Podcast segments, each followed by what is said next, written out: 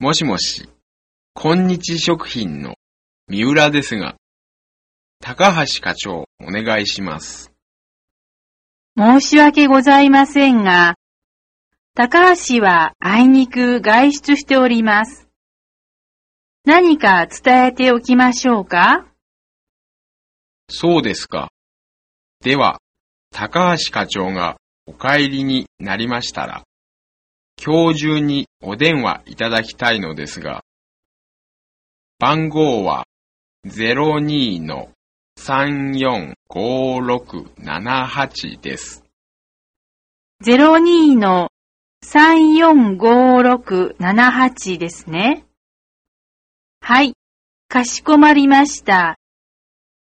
では、高橋が戻り次第、三浦様にお電話するよう伝えます。よろしくお願いします。何か伝言がございますでしょうか？ご用件をお伝えしておきましょうか？お急ぎのご用でしたらお伝えしますが、野村から電話があったとお伝えいただけますか？